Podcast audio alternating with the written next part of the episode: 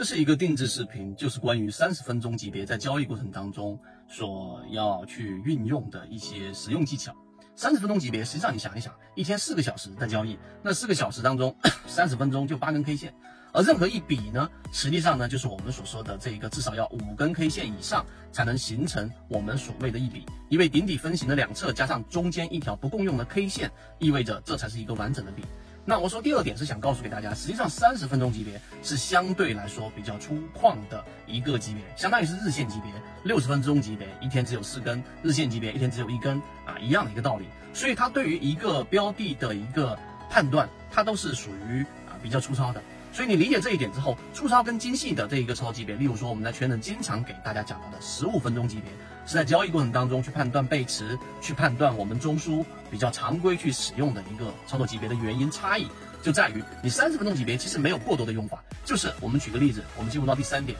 在日线级别当中，三十分钟级别只是相当于把日线级别放大了两倍啊，放大一倍就是我们六十分钟级别，再放大一倍啊，然后变成了我们说三十分钟级别。所以，当一个标的日线级别它并没有出现我们所说的顶分型，但是在三十分钟级别上，它已经出现了一个三十分钟级别的背驰。那么这种时候呢，作为你如果想啊，这个在大盘环境不是特别稳定的情况之下，及时的锁定好你的利润，三十分钟级别是可以离场的。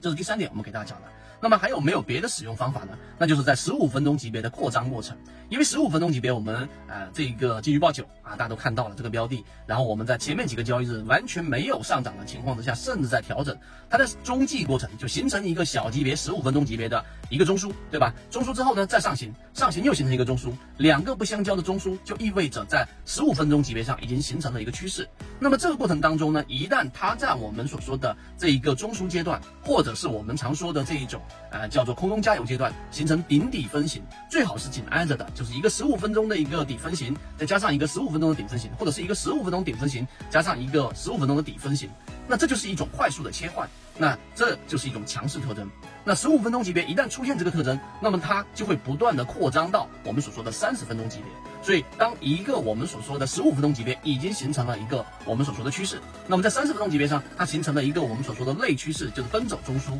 或者是出现了一个底分型。那么这种情况之下呢，啊，即使日线级别、操作级别、大级别上还没有出现特别稳定的信号的时候，底仓也可以进去。所以这个就是我们说三十分钟级别啊，其实我们这是结合到了十五分钟级别的一个实战过程当中去理解，希望对大家来说有所启发。所以我上述讲内容，你应该在你的这一个脑中非常清晰的构建了，才意味着你至少有一个模型，至少大致的了解了缠论，那么在实战过程当中才能把理论更好的转换成实践。